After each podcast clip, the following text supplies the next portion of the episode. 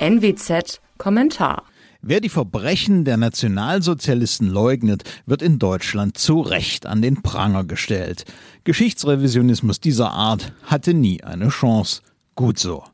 Gänzlich anders sieht das bei der zweiten deutschen Diktatur aus, der SED-Herrschaft in der DDR zwischen 1949 und 1990. Da sind die Revisionisten fleißig am Werkeln und ihre Geschichtsfälschungen haben Eingang bei der politischen Klasse gefunden. Zu besichtigen war das eindrucksvoll rund um den 30. Jahrestag des Mauerbaus.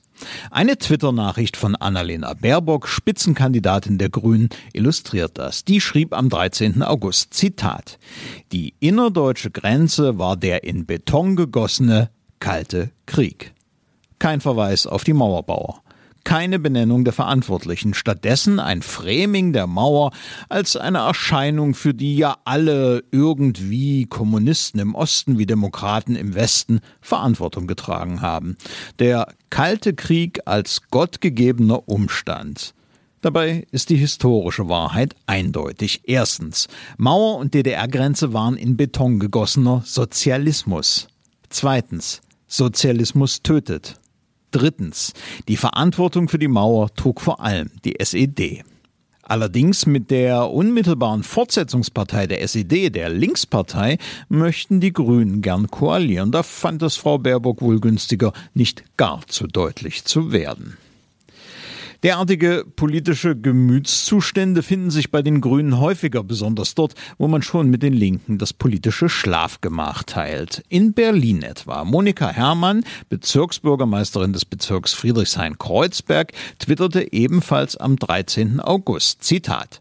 60 Jahre Mauerbau, die Folge eines faschistischen, kriegerischen und mörderischen Deutschlands. Es liegt in der Natur solcher mechanistischen, historischen Verschwörungstheorien, alles auf alles zurückzuführen.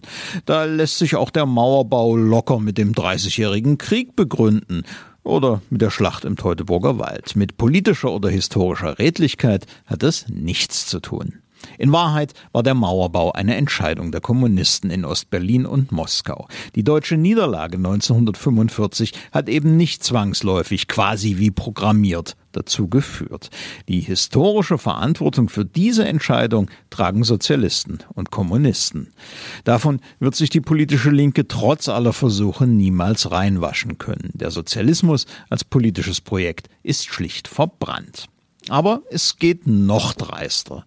Peter Reichel, Kommunalpolitiker der Linkspartei in Sachsen und Beamter beim Bundesgrenzschutz, spuckte den Maueropfern auf Twitter am 13. August direkt ins Gesicht. Zitat Die Alternative wäre ein heißer Krieg gewesen, hervorgerufen durch Provokationen, die der Staat DDR nicht mehr hinnehmen konnte.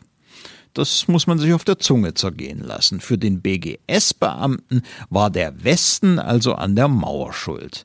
Die SED der Unschuldsengel. Das klingt wie Propaganda der alten DDR und das ist es auch. Reichel hat die aus erster Hand. Der Mann war bis 1990 Offizier der DDR-Grenztruppen.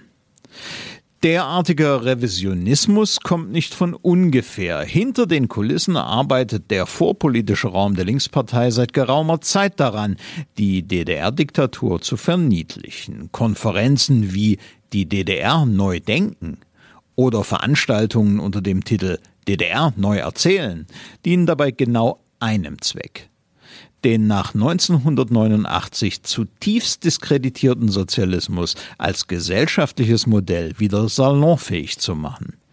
Das aber darf eine Öffentlichkeit, die von sich behauptet, in einer freiheitlichen Ordnung zu leben, nicht zulassen. Mein Name ist Alexander Will. Sie hörten einen Kommentar der Nordwestzeitung.